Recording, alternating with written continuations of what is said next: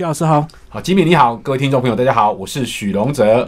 哇，徐老师的故事实在是太太辉煌了，战绩非常的辉煌哦，这么多年来，这样一路走到现在。对，就是我从二十几年前开始学编剧，然后开始写小说，然后弄微电影，然后一路从小说课又变成故事课。那就其实这二十年来都跟故事为伍。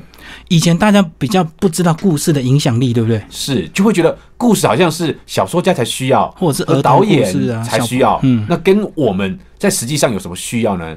那其实因为我们现在这个时代，就是每个人都是一个传播媒体，对，就是每个人都自媒体的嘛，所以每个人都必须说话。那你说的话里面有故事性，其实会比较吸引人。嗯。我觉得看完老师两这两本书，我觉得老师最厉害就是整理出所谓的套路，对不对？对，让这个我们初学者一试一下一下就懂，马上照着套路改一改，就有属于我们自己的一个故事。就是说，其实人会有一种恐惧啦，就是说，说故事好像是天生的，但其实基本上应该是这样讲，就是说，基本上你只要拿到对的方法，其实每个人都可以说出一个很棒的故事。那天生有没有帮助？天生会有帮助，但我常常讲说，天生那种说故事就是有点像胡说八道、天马行空，嗯里面的逻辑是充满了破洞的。嗯，那说故事方式就是给你一套逻辑，而这个逻辑会前后互补，然后最后完成一个完整的故事。嗯，我在看老师跟过去所谓的那种行销大师，或者是一些可能有些很贵的那种课啊，所以他们都很标榜这个形象啊、谈吐啊或穿着打扮，结果老师的形象完全是本土的、对，local 的，对对对对，跟他们所谓的定义的那种行销大师不一样。其实它也是一种那种这种穿着、那种打扮，也是一种另外一种行销手法啦。嗯，那对我而言，而且这个时代，其实我觉得都还好了。对，嗯，就有料最重要。是是是。那他们可能要第一眼要先吸引你嘛？不，对对，嗯很多时候就是，其实外表当然会有影响，但基本上我对我而言，我觉得就是因为我的我的我最早的时候是从写作开始，对，所以其实其实累积了很多的声量，所以基本上对我而言那就还好了。就是走到现在已经靠名字就够了，不用靠打扮。OK，那其实老师二十年走过来也不容易啊。从你一开始，你常说你一开始上那个编剧课，一开始马上就要实战说故事，对不对？对说不好马上退学。基本上应该这样讲，就是说我们老师那那时候编剧课就很贵了，那时候大概是九千块，嗯，而且那一期还是特别便宜哦，那一期的前面一期是一万两千块，哦。那因为没有收满，然后隔年降降价隔期降价变九千块，嗯，所以说实在，如果是一万两千块，我可能也报不起。你看二十年前我的我的零用钱才三千块，三千块，我但我是去去搞了九千块去报名这个编剧班，嗯，那老师就是一开始就撂下狠话说，每个人等一下他会教大家一个说故事的公式，他保证每个人可以在三分钟之内说个有头有尾、有冲突、有转折的故事。然后他说，如果你说不出来的话，等一下到柜台去把你刚才缴了九千块除以二等于四千五百块领回去，从此又不要再来了。嗯嗯，意思就是退学，并且没收四千五百块。对，但是其实他的意思乍听之下像是恐吓，但其实更是在告诉你说，他非常有把握，每个人都可以借由这个说故事的公式，说出一个完整的故事，不会有人被退学。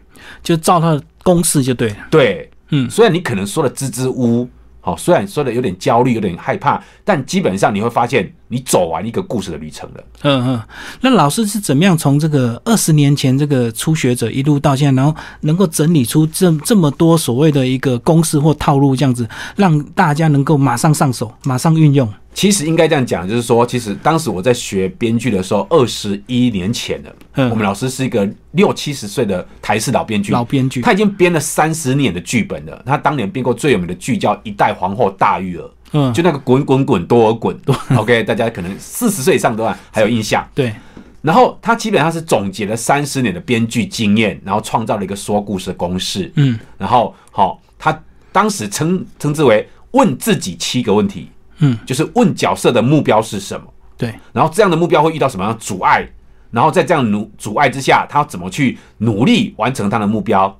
但结果通常是不好的，对，但紧接着必须有一个意外来使正整个故事出现转弯。有了意外，有了转弯之后，才会走向一个真正的结局。它是总和了二呃三十年的编剧经验，就第一阶段不可能马上成功，一定要先更惨就对了。对，所以一定要有一个一个一个目标之后，慢慢往下走。嗯往下走之后，因为有个有一个力量在往上拉，就形成一个像 V 字形，有没有？对我觉得成功的 V 字形，但那个成功必须要先往下走，走到谷底，对再往上走。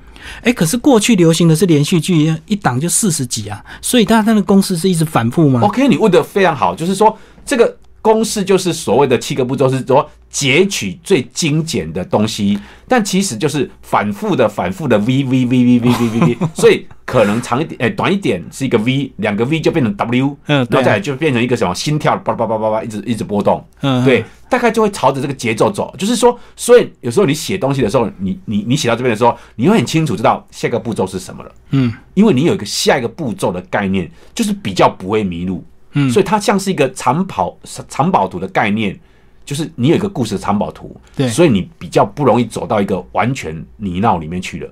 就不会越写越偏，就对。是是是，嗯对嗯，就是照那个公式一直不停的反复起起伏伏。对对对对，嗯当然啦，这里面还是有一些还是有一些小细节的 people 在里面，但基本上有个大方向，你其实是比较清楚的。嗯，那其实老师厉害的地方，这两本书的书名都非常耸动，对不对？对让大家一看就是很好奇，哇，三分钟说十八万个故事，然后确实这个书名一出来，是不是让很多人惊讶，就是非常要翻翻看这样子？对对对，这个这个听起来就很扯，因为我女儿就问我，我女儿。诶，八岁就问我说：“爸爸，你的新书叫什么名字？”我说：“三分钟说十八万个故事。”嗯，他一听到的时候，立刻跟我说：“爸爸，不可能啊！三分钟才一百八十秒，对十八万除以一百八十秒，那就一秒要说，哎，一秒要说一千个故事。”嗯，他说：“这怎么可能？”他说：“爸爸，我们来实验一下好了，给你三秒，看看你说多少个故事。一二三，一二三，然后我都还没开口，你女儿就是挑战你就对，对，他说你帮你胡扯。嗯，那其实这个是有原因的，因为当年我学到的说故事公式是三分钟说一个完整的故事，对就是我刚才七个步骤。但来到我手上的时候，其实我开始教的时候，我也是这样教，嗯但教着教着就觉得不对了。我们老师如果教一万个学生，那我再教一万个学生，那全部的学生大家都用同一个公式，学一模一样的东西。对，就会有问题了。那我就开始想，公式应该是这样走的吗？该不会每个人的其实每个人骨子里面的对公式的理解不太一样？于是我就请大家做一件事情，我把七个步骤给大家，但我没有给大家顺序。嗯，然后我请大家用各自的逻辑，用各自故事里面的想象去排列，然后最后一百个人居然排出了九十几种不同的故事公式。哦，紧接着我第二次再证明，那每个人的排列都可以说出一个完整的故事。于是我请大家用同一个故事，但步骤不一样了，对重新去排列。哎呦，居然每个人都排列出一个完全不同的模式出来，而且每个人都都效果都不一样，而且有的更好。那我就开始慢慢相信了，基本上。利用这七个步骤，然后顺序断掉，就会变成七乘以六乘以五乘以四乘以对三乘以二乘以一等于五零四零个故事。五千多个，对，五千多个，但五千多个还不是十八万个啊。那因为紧接着第二堂课我们上的是三分钟，哎、就是就是十全世界只有三十六种剧情，三十六种情境就对，嗯。就是不管是电影、小说、漫画，只要有剧情的，绝对超脱不了这三十六种。嗯，所以我就把三十六种要带进去，再乘以五千零五零四零，对，就变成十八万多种。嗯，所以就是我经过，它其实就是经过一个一个想象，然后经过一个实验，然后经过产出测试之后，确定这其实是可行的。嗯，于是在这本书里面，我就把它写成了三分钟说十八个故事。也就是说，当你概念够好的时候，你脑子里面有个故事，例如诶、美人鱼的故事，嗯，但你知道怎么去变换，立刻可以在这个一秒钟之内，在这一秒钟之内跑到十八万个里面的其中一个对，去说故事。嗯，对，所以这个就要一直反复练习啊。对，基本上也不是说反复练习，就是说，呃，你你你理解的这七个步骤，就是我刚才讲的，嗯，你理解的这三十六种剧情，它就是一种组合概念而已。是。所以我常常开玩笑，有时候你看连续剧，连续剧那些编剧到底怎么搞的，可以搞出个五百集、八百集、一千集，对。其实你也可以啊，嗯，你拿出一个飞镖，飞镖在前面列出了三十六种剧情，乱飞镖一射，你就知道故事要走向哪去了。嗯，没有剧情了，走完了，那一射射到什么？复仇？哦，你就知道要让他发现有一个秘密，他父亲是被害死的，要复仇。紧接着，他又走了十集，对，紧接着要射过去，不幸的遭遇，他又得到了白血症，嗯巴拉巴拉一大堆，写不完。对啊，我们以前常常看这种什么八点档这种撒狗血，就是两个人相爱，最后总会有个人出来说不行，你们是同父异母的兄妹，对对对对对就常常这种套路。那就是射过去所谓的不幸的遭遇了嘛，对。对不对？对不对？嗯，对啊，那如果是更不幸，就是得白血病、对，得癌症。这些这些就是一些是身体的，那一些可能是天灾的，就是可能、哦，你可能得了，呃，可能是什么铁达尼号在内比较夸张的，嗯。但八点档不可能去搞个什么铁达尼号，但基本上如果是电影就有可能了，对对，嗯。天灾人祸生病，那老师这样子一路走过来，是怎么样慢慢走到今天这个哦，到处去开课，这样子算也是一个非常顺利耶。这二十年都这么顺利吗？其实。对，这个也就像我刚才说的说故事公司一样，它这是个 W 型的，哦一直一直一直掉，一直掉。就是我本来想要学编剧，但编剧很麻烦。我们老师认为我是编剧界的天才，我也觉得我是天才，但编剧有麻烦，因为编剧是中继投手，嗯，导演啊、导演可能是去去去去找钱，然后然后找资金，然后开始来写作，他是先发投手，然后找到中继投手编剧，但编完之后金主要同意干嘛之类的，电视台要播出，所以导到最后可能又完全就这样又倒掉了。所以开始的时候，我跟那个老编剧编了十几出剧，但最后没有一出被被怎样被拍出来。被选中，对，如果我是一个呃新手也就算了，可是我们老师是台式编剧界的王牌。你跟他搭档，对，，天才加王牌一样也一样也很麻烦，所以编剧这个行业其实受很多的挫折的。所以李安讲过一句话，即使在美国也一样，编剧这个行业就是一个地狱的行业。嗯，对，李安自己也曾经拿一个剧本，然后走了，哦，连续两个礼拜被退了十几次。嗯，对到处送就对。，对，而李安是一个非常非常棒的编剧了。嗯对。那后来开始这样，于是想说，那不能受控于别人啊，于是我就开始写小说。小说就是一个人，就是先发中继加这样，好、玩头，就全部自己来。，对，全部自己来了，然后一翻两瞪眼，写完之后就投出去。所以基本上对我而言，尤其对一个新的新手而言，没有资源、没有关系的新手而言，其实写小说相对容易。对，所以我一开始写小说的时候运气也不错，因为我有个很棒的编剧的基础，说故事的基础，所以我写小说的时候开始就疯狂得奖。所以我是小写小说得奖，出书之后，然后有人找我去演讲，有人找我去开课，我就说我不想开小说课，我想要开编剧课。嗯，因为我小说得奖，所以人家找我去上小说课，对啊。我就说我不要上小说课，我上太多了，我想要上编剧课，所以又开始回头去上编剧的课，嗯。然后后来编着编着就编到绿光剧团，绿光剧团就是吴念真那个绿光剧团去那边上编剧课，嗯所以因为编剧课这个这个基础，那边有很多想要拍戏的演员，于是我又得到一个演员的一个一个资源，所以我又去拍微电影。嗯，所以走到故事教练这一块的时候，其实我历经了编剧，历经了小说，历经了拍微电影，最后因缘际会，我的书小说课被卖到大陆去，哦，然后大陆逻辑思维选上这本书然后罗胖就大力宣传，所以这本书在大陆红了，他们就请我去大陆上课。可是他们其实不要小说课，也不要编剧课，他们要的是故事课。嗯，因为他们的粉丝都是听故事、听罗胖故事而来的。对，于是我就开始调整方向，把我的小说跟编剧调整成故事，所以我去大陆开始上故事课，嗯，然后因为去大陆上故事课线下课程，然后开始录线上课程，然后最后出版的故事课，嗯。所以这一路起来就是说各种因缘机会让我走遍了所有的故事小说的编剧的旅程，嗯。然后最后变成了这套故事课。嗯好，那说故事到底有没有所谓的天才？我知道你一开始被误为是天才，你才开始努力下去。是那到底有些人他如果先天反应比较快啊，或者是他想法比较跳痛的话，是不是他就是比较适合讲故事啊？基本上的确是的，我我应该这样讲，就是说，我们常常你你问我有没有天分这件事情，我不可能跟你说没有。嗯，就是像我现在到现在我还不会游泳，我搞了那么久，还找了游泳教练，我还是不会游泳，嗯，那就是我没有天分嘛。对，OK，那写作有没有？对，的确有，的确我觉得有天分这件事情，但是我要告诉各位，就是天分还不足以让你成为一个优秀的作家。嗯，天分也不足以让你成为一个优秀的小说家，也不足以成为一个优秀的编剧。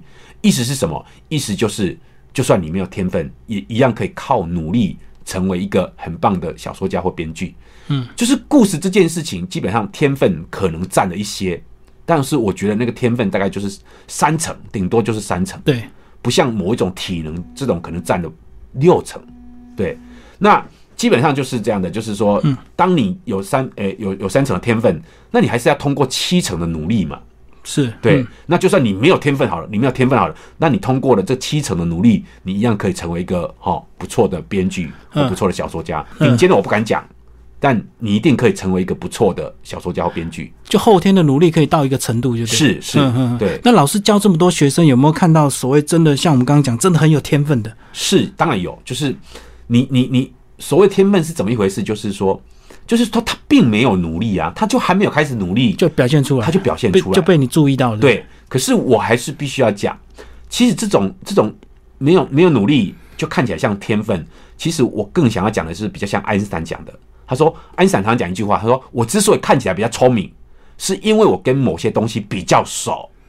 那那个学生之所以看起来比较聪明或比较有天分，是因为他思考的习惯跟我们不一样。对，所以我说，你只要去改变你的思考习惯，你就会变得比较聪明。我举个例子，好，我举个例子，福尔摩斯跟华生，他们俩是搭档嘛，对不对？对对，侦探搭档，谁比较聪明？福尔摩斯啊，对，我们都以为福尔摩斯比较聪明，主角啊。对他比较聪明，但其实可能不是哦，嗯可能华生比较聪明。那为什么？为什么？我举个例子，就是有一次有一个有一个故事是这样的，有一次，呃，福尔摩斯的作者叫是是柯呃柯南道尔，对，柯南道尔是个英国的小说家。有一次，柯南道尔到到那个什么，到法国去旅行，然后他一一去旅一到了法国的时候，就叫了一辆马车，然后就把那个什么那个包包往马车一丢，然后坐上去。嗯，那马车夫一回头一看，看到柯南道尔，就就讲了一句话：“柯南道尔先生你好，哎、欢迎你来到了法国。”他就吓一大跳，你怎么知道我是柯南道尔？嗯，我又没有跟大家讲我要来客来这边，你怎么会发知道我是谁？那那个马车夫说：“这这这也没有什么啦，因为前几天好报纸上有刊出，好英国的著名小说家要来法国，我有看到那个报道。可是就算你看那个报道，也不足以证明我就是柯南道尔啊。哦，对，对但他说对，但是你从马赛出来，马赛是从英国到法国的一个重要的车站，所以加上这个原因，可是就算加上那个原因，还是不足以呀、对，还是不足以。但是你的手指都是怎样来那个笔迹，就是你的手指都是一些墨水的痕迹，墨的染色，嗯这应该是作家才会手都是墨水痕迹哦，那就是有可能哦。那再加上你看你穿着打扮就不像法国人，比较像英国人，嗯，所以这样四个原因推理起来之后，我觉得你就是柯南道尔。那柯南道尔一听就觉得天哪，你超会推理的，你比我创造出来的福尔摩斯还会推理。然后那个马车夫就就很高兴，洋洋得意，然后继续继续那个柯南道尔继续说了，那其实我应该找你来代言，他说柯呃福尔摩斯之类的。那那个马车夫就很高兴的洋洋得意之后就说，好了好了好，那那我再多加一个好了，我再再再再补上一个彩蛋给你。其实啊，你一上马车的时候啊，你把包包往车上一丢，我就看到你马那个包包上面写的柯南道尔。搞半天就是包包秀。对对对对，搞半天就是原来包包的原因。然后那柯南道尔听到这个句话之后，就不想再理他了。嗯，可是我想要讲的就是，你你说话你怎么说话的？如果你说了就是你看到了，然后你就说，哎，包包上有写柯南道尔，你跟不讲出来，你用四个东西去推理，哎，你看起来就会比较聪明哦。感觉比较厉害。对，基本上就是说，你们两个得到相诶、不同的资讯，但可以推理出相同的结果，也就是他们可能可以得到相同的结果，但他们说出来的话不一样了。对，对，那嗯诶，华生就是说我看到了，并且把它说出来，迅速有效，但是人家觉得你不聪明，因为你没有推理的过程。嗯，但福尔摩斯是把那些东西层层的一个一个推理出来，走的比较慢，但是你会觉得哇，层层推理、逻辑思考比较厉害，所以常常是因为你的逻辑思考，你说话的习惯，让你看起来比较聪明，而并不一定是结论。嗯，就华生直接讲结果，对然后那个呃福尔摩斯他讲了很多因为因为因为所以，所以大家就以为他很比较厉害所以。我常常举个例子嘛，就是说啊，你如果问我一个问题，你说来，徐老师，我问你一下，今天几月几号？我如果跟你说，呃，今天九月六号，你会觉得我很厉害吗？不会，不会嘛？一般人呢、对，那我就跟你说，哎、今天呢、我跟你讲，我看你穿的衣服，你穿长袖，我穿短袖，是什么季节才会有人穿长袖又穿短袖？应该是秋天的季节。冷热交替对的时，候，冷热交替的时候，嗯而且今天哈，今天我感觉到路上的没有什么行人，所以今天哦，应该就是诶、非假日，就是我一个一个推理之后，最后推理出一个答案，今天九月六号，你就会说天呐、徐老师你太神了，OK，所以。我走的比较慢，对我走了比较多的历程，但我这个过程中有逻辑推理，有观察，你就会觉得我比较厉害。嗯，可是事实上，我也知道今天是九月六号，我只是倒推回去而已。讲的更神一点，所以这也是这个故讲故事或者是写编剧所必要的一个过程，对不是就是直接告诉你答案。就是要那个曲折性，嗯谁能够找到那个曲折性抵达终点，而不是直接抵达。我们不想看直接抵达东西啊，对，嗯所以它有时候跟科学有个相反，科学需要快一点直接抵达，但有时候故事需要曲折弯弯延延。嗯，好，那这本书后来是到大陆之后又热卖了十万册，对不对？对然后呃，今年出版的这本书，对百分之九十有有效的故事行销创造品牌力。然后第一个问题就是，那剩下那一趴是什么？OK，基本上我在我在书里面举一开始我就举了两个例子，一个是罗胖的例子，一个是嗯村上春树的例子。嗯，那罗胖作为一个中国大陆最红的自媒体，他的确有一套非常非常厉害的说故事模式。对，那举个例子好了，当时我的书叫《小说课》到大陆出版的时候，罗胖只用了一分钟去推荐，那一分钟就带出了卖出了四万本。嗯，OK，很厉害。他一分钟说了一个故事，他怎么说故事的？他就说有一个有一个老乞丐在路边乞讨，然后在乞讨的时候就写了呃几句话，就是我是乞丐，请帮帮我。好、我是乞丐，请给我钱。但路过行人就瞄了他一眼，也没理他，就走了。就无感。对，就无感嘛。嗯你是乞丐，然后就是给我钱。我们知道你是乞丐，但是到处都是乞丐，我为什么要给你钱？对对，对对对。然后紧接着，后来有一个妙龄女子经过的时候，就把那个乞丐的那个好、那个纸板拿起来划掉，重新写。帮他写。对，重新写完之后，然后老人就觉得很奇怪，为什么在从此经过的人就好像这样下雪一样，把钱就哗哗一直掉下去？嗯嗯所以他很惊讶。后来有一次他听到那个声音，就咔咔咔，就是那个女生的声音，立刻跑人去冲上前去抓，然后抓抓住她脚，请你告诉我，你到底写了什么？嗯，那女生写了什么？写的是好，这真是美好的一天，可惜我看不见。这真是美好一天，可惜我看不见。跟我是瞎子，请帮帮我，请问有什么差别？我是瞎子，请给我钱，请帮帮我。它就是一种科学的语言，很精准啊，很理性就对对，很理性，很精准。我是瞎子，对，请给我钱，对。但是我说了，有那么多瞎子，我为什么要给你钱？对，但是另外一句话是什么？今天是美好的一天，可惜我看不见。嗯它就是一个故事。举个例子，今天是美好的一天，这句话就挑起人的情感了，对就把那个氛围跟情境给建立起来。那第二句话叫“可惜我看不见”，人家就觉得，哎、我感受到今天不错啊，但你为什么看不见？于是就出现了一个悬疑，嗯悬疑就会导致人家想要看看为什么你看不见，就低头看一下你，然后发现你居然是瞎子。对，所以他就创造了一个情境，然后制造了一个悬疑，最后让你自己揭开谜底。这就是小说的过程啦、嗯，对？所以你第一个人看到那句话就是“我是瞎子，请给我钱”，他连看你都没有，他只是判定我现在不想要给瞎子钱，他就走了。可是刚才另外一个人，他还必须要低下头去确定你到底是谁，原来你是瞎子。对在就是这么多了一两秒的时间，人们的情感被这样挑挑动起来。对，所以常常是这样的。我为什么需要帮助你，跟没有帮助你，是因为你多给我们两三秒的迟疑跟思考。所以有时候是这样的，你路过的时候，对某些人你就完全无感，可是路过的时候，你突然有一种感受跑出来的时候，你可能还回过头来给他钱。对，因为我们觉得我们是幸福的，我们看得到，而你看不到。对，没有错，就是说挑起人类的共同情感，故事就是要挑起情感的。所以我常常讲说什么叫故事？故事有时候我们把它定义成长篇大论，其实不是，只要能够挑动人类情感的，哪怕一句话，它都是一个故事了。嗯，对，那其实这本也是大量引用了很多过去商战的一个那个呃例子，对不对？。对对对对这个百事可乐、可口可乐这样子，他们互相这个 PK 广告这样子酸来酸去。对，所以我我你看，你就举你举例子嘛，就是可口可乐跟百事可乐为什么要吵架？那吵架对他们有帮助吗？OK，举个例子，那可口可乐就是市占率好第一名的比较高饮料，然后可乐第一名，那百事可乐是第二名。那第二名去找第一名吵架，它的用处是什么？人们常常想说，呃，我要喝饮料，但你的选择是什么？喝饮料有什么选择？超多选择。对，可乐是碳酸饮料，还有果汁啊，果汁啊，乌龙茶，对，基本上光饮料这种品牌就是有十几二十种啊，你自己想得到的十几二十种。可是如果你今天看完一个可口可乐跟百事可乐吵架，吵完架的时候，你看完的时候，看完热闹之后，你很开心，但紧接着大概过了一小时之后，你想要喝饮料，你脑中瞬间跑出来是可口可乐或百事可乐，就变二选一了。对，就变成二选一。他吵架的目的是要让你从十几选一变成二选一。嗯，所以有时候你觉得吵架没有用，错，吵架是有用的。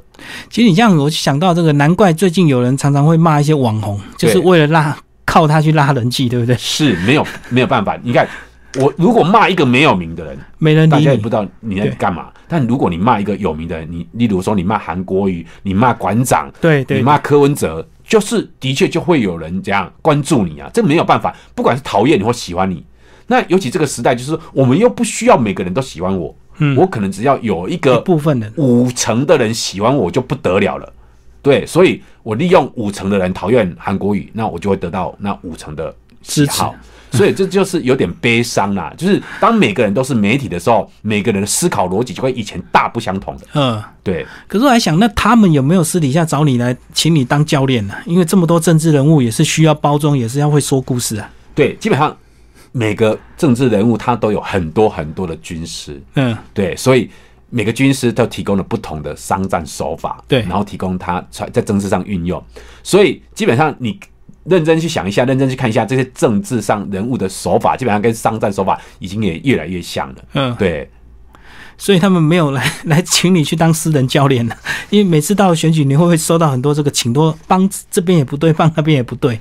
这个基本上就是说，呃，大部分我比较想要做的就是比较像是，就是你是因为商业而来的，哦，对你因为商业而来，你是为了赚钱而来，我来帮你，我觉得非常 OK。可是政治这件事，我觉得非常非常麻烦，就是我讨厌这个政治人物，嗯，他请你来帮忙，他付钱给你，请问你要不要去帮忙？理论上是要，可是心里又很难过，对不对？对，所以这件事情基本上，我觉得这个就是非常有趣的，呃，就是这算不算出卖？每个人其实价值观不太一样，嗯所以对我而言，我觉得，呃，政治这件事情，当然我也关注啦，但有时候我我觉得有时候，哎、还是退一步，回到故事，回到商业这个领域上来就好。政治这件事情会沾惹到很多很多的，其实跟跟跟故事跟跟跟商业无关的事情。对啊，对啊，因为有时候你帮了某一些人，你就被贴标签了嘛。对你就是哪一边的人这样对，子。所以朋友都跑光光。对，我觉得这个也是很悲惨的一件事情。所以嗯其实台湾还不成熟到有一种，哎、每个人各自支持不同的候选人，而我们还是非常非常棒的朋友。哦，那个要很成熟的对，心智才其实我很我很期待这天的到来，我们会因为不同的政治。哦，不同的候选人支持不同候选人，但我们还是好的不得了。嗯嗯嗯，但至少现在状况就是会坏一阵子。对啊，有时候看 FB 发文，你就会就会跟你找你朋友吵架。他如果对贴了什么文章，你就跟他吵啊，是是是，就是大家变来变去。可是其实真的没什么营养，对不对？对，就是啊，我觉得基本上就是有点有点难过了，但我觉得我也可以理解了。嗯嗯对对对，那老师是怎么样从这个呃说故事这这本书一直想到这个今年最新写这个创意课？就是基本上应该是这样的，这个基本上它是连在一起的。嗯因为当时逻辑思维找我去大陆宣呃大陆去上课的时候，他们希望我的讲的东西主轴是故事，对，但他们期望这个故事是连接到行销这个地方去的，因为他们的听众大部分都是小编或者是文案或者是企划，嗯，所以他们需要故事的目的你也很清楚，就是迫切的需要宣传。对啊，对，所以当时我已经有很棒的说故事能力了，因为我是编辑出身，我是小说家出身。可是如何走到行销，这就是我必须要学的。嗯嗯，对，所以我就在那段期间里面，我大量把我这些我的能力跟行销这个能力结合慢慢结合在一起。嗯所以我的确是先走故事，但故事的目的就是要走向行销。但行销有时候太太太又太又太直接性了，基本上就是故事其实上可以做四个部分。第一个部分就是在沟通，故事沟通，对再来往下再强势一点，就是故事要影响你，对，再多一点点，就故事要说服你。最后，故事就是要来卖东西给你，行销给你。所以我常常说，其实就是故事就四个面向了，就是沟通、影响、说服跟营销或行销。嗯，嗯对，所以这也是有时候我们在看 FB 看到人家写一些业配，我们就不舒服，对？因为他可能就目标太直接了，是摆明就是要卖你东西对，西。所以我常常举举个例子说，我每天都可能接到三通不同的要要借我钱的，然后要、要卖我车的，要各种的状况的，然后我几乎就是我只要听到这个东西，我也很能够理解他们，我已经算是最能够理解他们的人，但我都要挂掉了。嗯，所以你想想看，他一天要遭受多少拒绝？但我其实我都很想要，有时候我真的很想要停下来跟他讲一句话说你可以不要第一句话就告诉我你是业务吗？嗯嗯，你要先说故事。其实不一定是说故事，就是说嗯你先跟我建立了一个关系。嗯，当我们有关系的时候，你告诉我业务的时候，我会挂你电话吗？不会就嘛？变朋友。就是我们没有关系，你就告诉我你是业务，当然挂电话，嗯嗯对不对？所以基本上你要卖东西或推销出去去的时候，让我们建立关系。那建立关系最最简单最有效的方法就是传递出一个有温度的故事的感受出来嘛。嗯，对，就算就算好了，就算你要骗我钱，你也必须拿故事来骗我钱嘛。你必须创造一个你是楚楚可怜的，你是必须创造一个一个形象的，然后我必须要怎样好支持你。就是我走在路上，你开口就跟我说来给我钱，请问我会给你钱吗？不会嘛？对你你总是要假装一下，你要。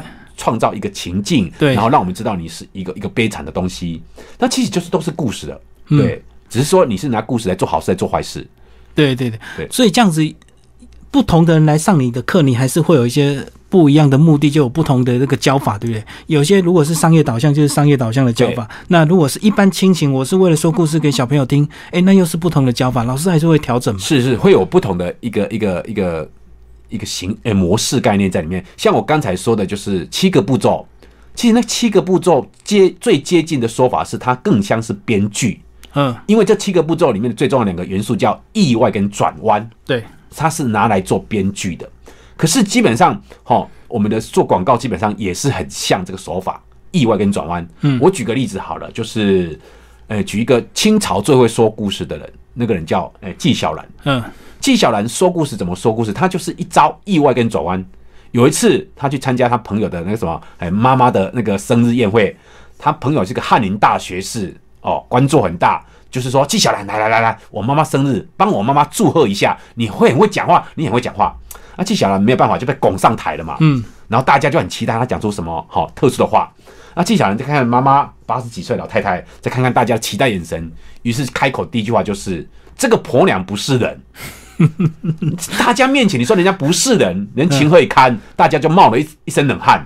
但紧接着第二句话才是重点了：嗯，九天玄女下凡来。哦，原来她是女神。对，原来是神不是人，嗯所以就不就是我刚才讲的意外转弯吗？。对，然后紧接着，哦，翰林大师觉得效果太好了，那来来来，换我称赞我一下，我帮我妈妈办的这个宴会。紧接着再看看翰林大学士，然后要说了，诶，生的儿子都是贼，你怎么说人家是贼呢？大家就开始冒冷汗。嗯，当大家冒完冷汗的时候，大家你就他就知道了，因为大家都看我。于是紧接着他就说，好、生的儿子都是贼，偷得蟠桃孝敬娘。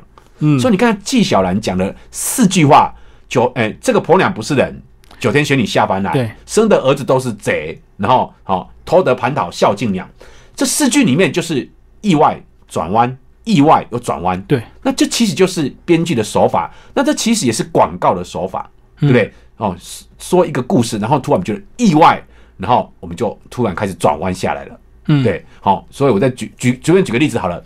我们最常看到广告，可能现在泰国广告太红了，到处都是泰国广告好多人告。转贴啊。嗯对，那我随便举个泰国广告的例子，就是哎，一般的好、平凡的工读生就拿着寿司到路上请别人吃。嗯，啊，路上大家讲哇，有免费寿司可以吃，就拿起来吃，一吃不得了了，觉得摇摇摇，突然觉得，哎，怎么是塑胶袋？海苔里面有塑胶袋，然后就一直骂说啊，你们怎么海苔里面给我塑胶袋？这个那个塑胶袋能吃吗？对不对？嗯寿司里面有塑胶袋，然后紧接着这就意外嘛，你吃到吃的寿司居然吃到那个什么塑胶袋，就是意外。对，紧接着就转弯，你都知道塑胶袋不能吃的，但为什么你往把塑胶袋往大海里丢，你让这些鱼吃？嗯鱼吃不会死吗？OK，他就说了一个广告了，有没有？哦让意外之后，然后开始转弯。对，说广告都是这样而已啊，就是可能百分之九十以上的广告就只用了意外跟转弯就完成了那个故事。嗯嗯，所以我说，当你有很棒的说故事概念的时候，广告基本上是一个相对比较简单的东西。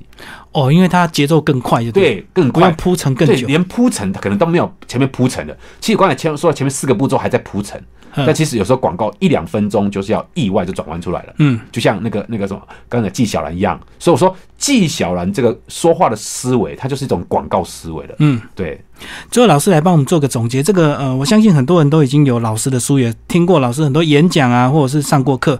那到底怎么样持续的自我修炼，嗯，才能够让自己的功力不要退步？因为可能看完书很激情啊，记得很多，可是过一阵子就忘光光了。对，其实很简单。我我常常说，最好的修炼叫什么？叫寒冰床。嗯，什么叫寒冰床？寒冰床是金庸武侠小说里面小龙女在练的功夫。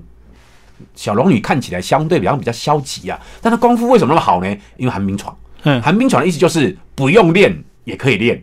嗯诶，听起来怪怪的啊，因为你你在睡觉的时候，因为太冷了嘛，所以你身体就要是要好、要一身体就抵抗。对，你不自觉就开始在抵抗这个寒冷。嗯所以我说最好的练法叫寒冰床，意思是什么？就是你不自觉的看到一个广告，你就开始猜意外在哪里，转弯在哪里。就帮他剖析。对他演完的时候，你就剖析完了。嗯，甚至他在演意外的时候，你就知道他要转弯了。所以我每次去看看到一个广告，我就自动练习了两次。嗯，然后看到一个电影，我又练习了几次。就是我一我们一天哈、大概就是说，有些人雷达哈、比较敏锐，一天就可以看到上百个故事在运作。对，嗯所以他就一天之中就且剖析了上百次，而且是那个事件一落幕，他就剖析完了。嗯嗯，所以我说，如果你有这样的意识到，你看到你就算你比较不敏锐，但是你就一天大概看到三五个故事，你就剖析了三五次，请问你不会进步吗？会很惊人，非常惊人。就养成生活习惯。对，基本上是你看到有这种波动的，让你情绪波动的故事在里面了，嗯。所以就去找那个点在哪里。哦，所以像几乎都可以练习，不管刚刚讲看广告、看剧、看电影、看电视都可以啊。是是是，嗯所以我说，就算你看到路上有人在骂，对不对？两个人相撞，在在讲互骂，哎，你是不是感觉到情绪波动了？对，对不对？他一个东西冲突了，但你就会想，搞不好等一下这一男一女相撞，他们还会恋爱起来，你就会帮他们多找到一个转弯的地方去了。其实他们就相撞，突然在某一个哦一天哦没有预警的一天突然相撞了，嗯，但这一相撞是一个意外，但你会自动帮他们脑补他们的转弯在哪里。对，对，所以你在路上只要看到情绪波动的东西，真的你自己就会出现意外转弯结局这个东西跑出来了。好，那脑子训练好之后，是不是要记笔记？不然这训练完了之后，还是可能会忘记嘛？是不是对老师是有做笔记的习惯嘛？基本上我基本上原则上呢，我比较特别，我是从来不做笔记，嗯，因为每个人习惯不一样。我的习惯就是把一天里面最值得说出来的故事，把它说出来，嗯，把它写出来。所以基本上我脑中里面可能有，呃，今天可能有五十个故事跑过去，对，但我没有去记它。但这五十个故事就在呃弹跳弹跳弹跳。但过了两天之后，又发生了一件事情的时候，我发现这件事情跟两天前发生的一件事情连在一起。连在一起了。这个时候我就挑它了。嗯所以因为我几乎就是每天写，所以我不用做笔记。嗯嗯，可是如果你不是每天写的人，你就要做笔记，因为它会流失掉。对啊，可是对我而言，因为我强迫自己就是每天看，让它保持五十个故事这么跳动，所以我经过三四天的时候，我只要还记得前面那个故事，就代表那个故事足以被你拿出来用，而不是我只是当下的激情而已。嗯嗯，对嗯。好，那这个做完笔记之后，最后总是要有一些表现的机会嘛，对不管是要讲出来或者是发表，那是不是呃，我们在哪一些场合我们可以利用到我们需观察到的，以及这个整理多多这么笔记，我们怎么样去表现出来？基本上，我觉得啊如果我如果是你要我，我建议你的话，可以去做一件事情啊，嗯，去参加比赛。哦，因为在这个时代，就是比赛太多了，不管是征文的、文学奖的、编剧的，我可以我可以保证你，如果你认真找的话，在光在台湾，光在台湾一年可以找到两百个各式各样的比赛，嗯嗯，从短一点的几百、几十个字、几百个字的，到几万个字的都有。那有这么多比赛，你为什么不去参加一下？而且钱还很多，对，对，所以我我运气非常好，我要当编剧，但当不成编剧，因为那个编剧就是我是个中继投手，可是我要当小说家的时候，就变得很简单了，因为我只要写完投出去，我一年有两百个比赛可以去参加。嗯嗯，你怕没有舞台吗？对啊，嗯嗯，所以东西写好之后，自然就会找到机会去发表。对，对，其实就是问题就是，当你有 day night，你就会强迫自己把它丢出去，然后因为有两百个机会，你根本就不怕。嗯所以其实我早期在写作的时候，写到快点，写到差点吐出来，因为你写完这个之后再写下一个，写完这个之后写完下一个，就永无止境的感觉。嗯对，意思就是你会强迫逼着自己一直往下走。嗯嗯，然后就越写越快，对反应越来越快你。不要，你不要认为你有了自制力，我觉得你相信自己的自律这件事情太危险了。嗯与其相信自己的自律，不如去相信 deadline，相信实现。对最后，老师要不要介绍一下这个呃，如果跟着你上课，是不是走电人就有很多相关的课程？对，基本上其实我我诶、这就是这几年我开了很多的故事行销的课程，其实包括诶、我们自己开的，还有跟很多不同的单位开的，像我最近跟金周刊也有合作。嗯，，对，我们最近一起就是在金周刊在十月的时候会有一个故事行销的课程，有兴趣的话可以搜寻一下金周刊跟许荣哲，就可以找到那个课程。嗯嗯，所以老师的粉砖就是你你的个人名字吗？我我我有两个粉砖，一个叫呃小说课，小说课就是我的成名代表作，叫小说课。那那系列好像有三本的。对，系列小说课有三本，故事课有两本，嗯嗯你只要搜寻小说课就可以找到了。在那里面，我们每天都会抛出一些文章，像呃抛出一些影评哦，所以你可以在里面找到一个丰富的素材资料库。不管是写小说，或是想要当编剧，那走电人比较接近是我们的公司的一个一个一个单位粉丝，所以你可以在这边找到一些相关的课程。对，哦，所以一个是专业的课程，一个是这个呃常常剖故事的，对就是激发大家脑力。就是其实就是文章的资料库或是影片资料库。嗯对嗯嗯，好，今天非常谢谢我们的呃徐龙哲老师为大家介绍他这两本书哦。